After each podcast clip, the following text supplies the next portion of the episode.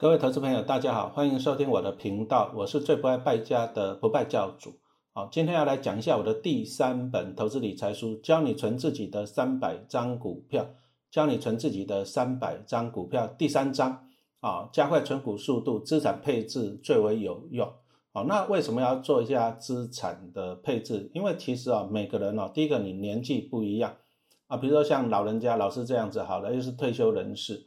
那我可能我需要的是这样比较安稳的投资啊，可以创造稳定的现金流啊，我就不需要去赌什么高成长的，对不对啊？比如说多一个零，多两个零，我这辈子搞不好花不到啊。但是万万一少一个零怎么办？呢那就啊睡不着了哈。因此哈，资产配置要看每一个人。你如果说资金大的朋友，比如说你有个一两千万呐，那你可能一年领个五趴的股利来讲，哎。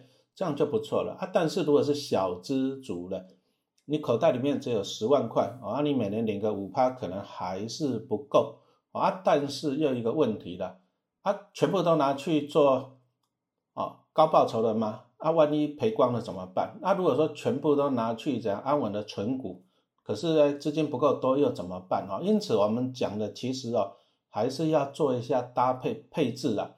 啊，也就是说，你有一些安稳的股票，然后也有一些怎样高成长、高报酬的股票，啊，你这样子来做配置会比较好。因此，我们今天这堂课就来跟大家讲解一下啊，卫星持股跟核心持股的一些的概念。啊，那我们就接着开始了哈。通常我们会把投资啊分为核心跟卫星持股，你就想想看嘛，比如说像地球好了。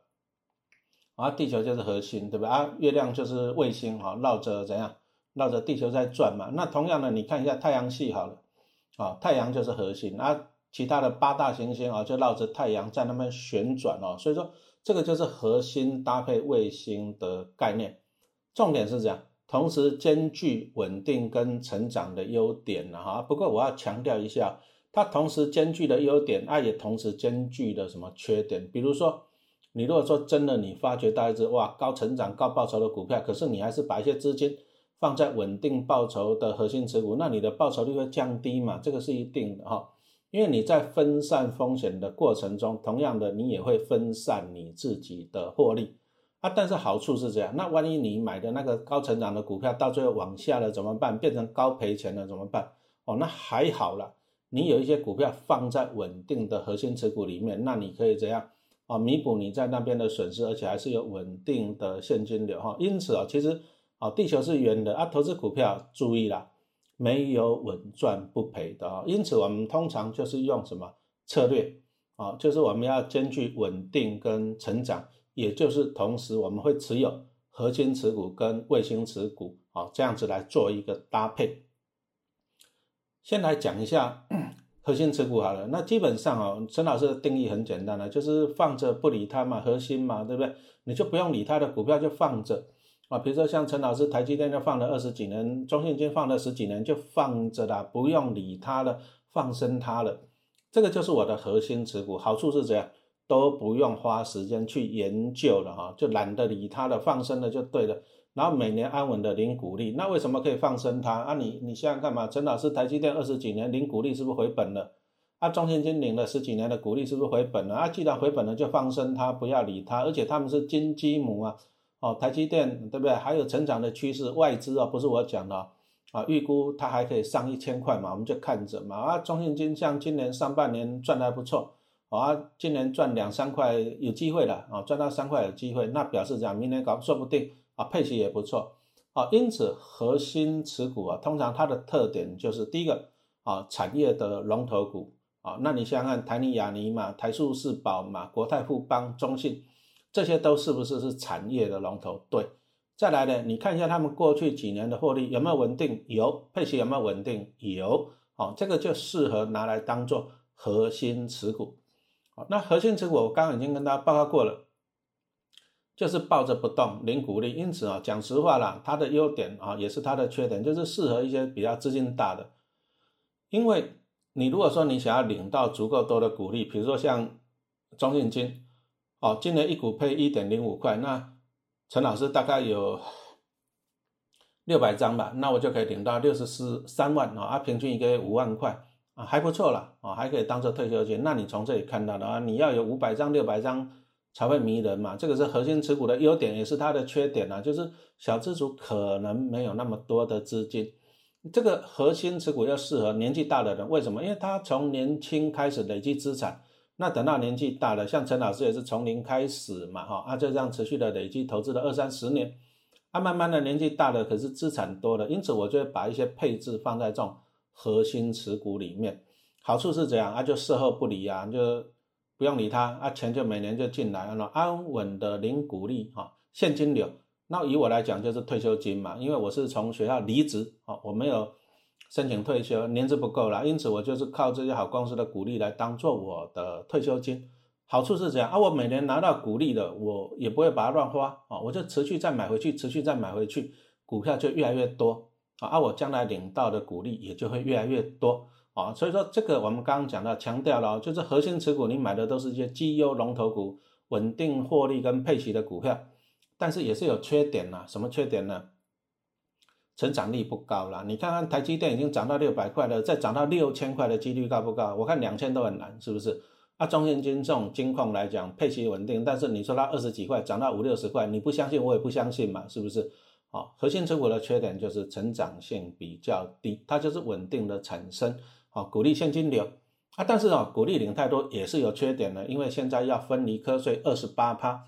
啊，如果你是小资族了，我们直接讲答案了。你每年领到股利不到九十四万，你不用烦恼这个税的问题，你就是给他退税就好了。啊，但是你如果像陈老师这种领到几百万的，我就会烦恼税的问题。哦，那要二十八趴分离课税也是很伤啊。那怎么办？做价差嘛。啊，所以说我来讲呢，我鼓励就不要领太多，因为领太多我要缴很多的税。那我怎样呢？我就把部分的钱放去做价差，啊，投资一些卫星持股。那我赚到的价差资本利得，我就不用缴所得税，这个是合法的啊。因此哦，我还是会用核心啊搭配啊卫星持股。那什么叫做卫星持股？我刚刚已经讲到了，我们目的就是赚价差啊。比如说你抓到一只小股票啊，它从十块涨到一百块啊，你赚到的价差九十块，这个都不用交所得税哦，这个合法的哈。但是我在这里要强调啊，非常非常的要强调一点。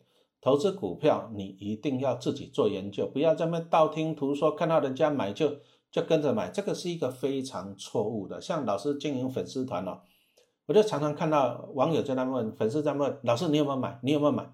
然后他看到老师买的，他就自己去买。可是你有没有想过一件事情？你虽然你看到老师买几百张，可是这几百张搞不好只有占我总资产的几趴啊。但是呢，你买个几张、几十张，搞不好占了你总总资产的几十趴。哦，你的风险高过我，因此哈，其实哦，绝对不要跟了人家买股票，因为你不晓得他的资产的配置，搞不好人家有很多的核心的持股，光领股利他就就每天就躺着不用上班了，啊啊，股票卫星持股套牢了，他可以放五年七年，他不怕，是不是？啊，因此绝对不要跟着人家买股票，一定要自己判断。不过也讲实话了，我自己在粉丝团我都常常写哦，买卖要自行判断，很多人都主动 pass 了。啊，其实这是不对的。我要一直强调，投资股票你一定要自己做判断，特别是卫星持股，因为我们主要是要低进高出赚价差啊。啊，你一定要自己有研究啊。这个就是讲到你的能力圈了，什么意思？不懂的公司你就不要碰。所以说，像什么生技类股，陈老师基本上我都不碰了，因为我不懂啊。我一直强调这个非常非常的重要啊。再来啊，啊，我们讲个实话了，投资股票没有稳赚不赔的，很多人。心理压力、心理强度不好，我看看他投资股票跌个五趴十趴，他就睡不着了，晚上就要吃安眠药了，然后就一直问说怎么办？怎么办？拜托一下好不好？投资股票有稳赚不赔的吗？当然是没有嘛。那你看看像台湾最好的公司台积电，二零二零年你自己去看一下，啊，一月的时候股价四百多块啊，到了三月多疫情来的时候两百多块，哎，这个也是很恐怖的，跌掉四五十趴呢，四五十趴呢，台积电呢。啊，你这样跌个三趴四趴，你就睡不着了。台积电一跌就跌四十趴呢。那讲实话，陈台积电这样子跌，陈老师那一阵子账面损失都是用千万做单位的，可是我睡得着啊。什么意思？你要有心理强度，而且你要去研究公司的产业的前景，这个非常的重要。再来哈，我还是要强调，投资股票可能大家你做久了你就知道了，还是需要一点点的运气了。投资股票需要一点点的运气，比如说像这一次我们看那个奥运，你看那个小戴啊，很衰啊，他每次击球啊都刚好差一点出界，刚好差一点，刚好差一点，啊为什么不是刚好差一点进来，刚好差一点进来的？啊这个就是运气，啊买股票有时候真的是需要一点点的运气啊，因此我们就是这样讲的，你也不要 all in 在单独的一只公司了，我们讲的就是一个资产配置的例子啊，比如说你同样有核心持股，又有卫星持股。核心就是怎样安稳的零股利，但是你要分散哦，比如说你分散到五只成分股，啊，卫星持股一样，哦，按比如说你就占几趴，卫星持股你也不要 all in 啊，不然你这样心理压力会太大。那么要怎么样来配置核心跟卫星的比例？通常呢，一般书上建议就是按照年纪的，啊，比如说你你年轻嘛，假设你三十岁啊，那你不要太保守，你就三十趴的核心持股，七十趴是卫星持股哈。追求那种高报酬的啊，但是如果年纪大了，比如说你七十岁啊，那你就不要上上下下波动太大了，你就怎样？七十趴是核心持股，安稳的零股利；三十趴是卫星持股啊，就是做一下进进出出啊，赚点小钱，那不会老年痴呆这样子。不过这个是书上讲的哈，其实还是要依照每个人的工作收入来做调整。比如说像陈老师以前是在学校教书，超级无敌稳定，对不对？那我既然工作已经很稳定了，那我就可以怎样？哦，投资股票我就可以冒一高一点的风险啊，卫星持股就可以多一点啊。但是如果说你今天你的工作不稳定啊，你搞不好过几年你要被裁员呐，或者说你要换工作不稳定，那我反而我要建议你核心持股稳定的投资要多一点啊。因此这个也没有怎样子啊标准答案呐，因为每个人都不一样哦。你要记得一件事情，投资股票没有标准答案，没有固定答案，因为每个人的情况都不一样。绝对不要去照抄人家了，你不要看到人家买几百张股票，你就跟着去买，搞不好那个只有占人家总资产的几趴，啊，你要强调，我要强调这个东西哦，你还是要自己做研究的哈。那以陈老师来讲，我比较喜欢的还是好股票，因为投资就是靠好公司帮我赚钱，那我们当然是希望这个公司能够每年稳定的成长，再给稳定的鼓励嘛哈。因此你要买好公司、好股票。啊，买到好公司、好股票要怎样放生呐？什么意思？不要理它。很多人哦，进进出出的，反而把股票洗掉了，真的会这样子哈。比如说我们刚刚讲到的台积电，二零二零年从四百多跌到两百多，啊，你如果恐慌，你就把它卖掉。你想说两百多卖掉，一百多再捡回来，结果你就没有捡回来了，因为到六百多了哈。因此，好公司的股票放生哈，耐心跟遗忘是一个很大的美德。那分享一下，为什么你可以把一只公司的股票放生？你还是要自己做研究啊！你要了解公司的前景嘛。比如说像台积电，陈老师就一直关注啊。哈，你看一下现在科技哦有没有持续的发展哦？当然是有嘛，对不对？五 G 啊，电动车啊，什么还有移民火星啊，太空产业，还有机器人，那这些是不是都需要 IC？IC 的需求有没有越来越多？答案是有的。那你再来看。台积电它未来三年哈有一千亿美金的资本支出呢，它要去研发新技术，然后还要去盖新的厂房，一千亿美金呢，那表示怎样的？台积电哦，它还是看好未来，所以说它盖很多的厂，而且订单被订单追着跑嘛。你看现在全世界各国都一直跟台积电要产能嘛，什么车用电子嘛，对不对？哦，那因此你从这里就可以看得到，就是整个大市场还是不错啊，全世界都叫台积电去设厂。那跟他要晶片，台积电自己也三年啊支出一千亿美金来盖厂房，表示他还是自己长期看起来都还不错。因此陈老师就这样就放生他买差比啊，台积电就每年领他的股息啊。再来你说像我在第一本书嘛哈，哎六年存到三百张股票，那个是二零好像是二零一五年出书的哈。那你看一下我装现金我就给他存个几百张，啊我每年就领他股利，领他个几十万。啊，但是中信金跟台积电还是有区别的。中信金基本上就是获利稳定、配息稳定的了哈。那台积电配息比较少，但是它有机会赚到资本利得啊。从以前的六十块涨到六百块，这是两种不一样的啊性质的股票。那以中信金，陈老师就讲，就抱着它就好了。因为我过去每年拿它几十万，过去十年拿了几百万回来了，那未来十年一样啊，每年领几十万、领几百万回来，那我就不会去卖它。